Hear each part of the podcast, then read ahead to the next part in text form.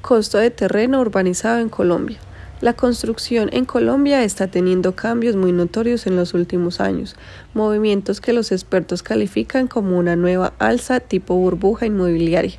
Varias problemáticas han destacado temporalmente esta alza, pero luego de unos años de los cierres económicos en la construcción, la que ha jalado la reactivación económica en la mayoría de las zonas del país.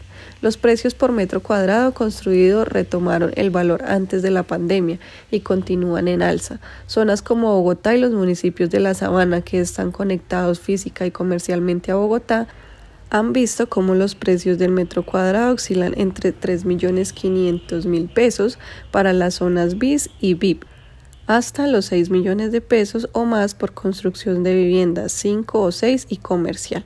Zonas como Antioquia y el eje cafetero también han presentado repunto notorio respecto a los precios post pandemia.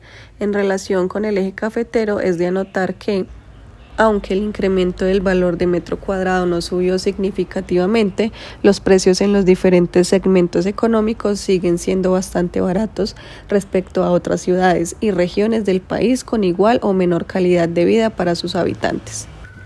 Estos segmentos son económicamente más costosos, pero son vendidos en cantidades alarmantes, lo que logra un equilibrio con otras ciudades. El eje cafetero es una de las zonas del país que logra atraer una gran cantidad de personas gracias a su tranquilidad y buenas zonas para vivir, por lo que la venta de metro cuadrado para construcción es bastante constante.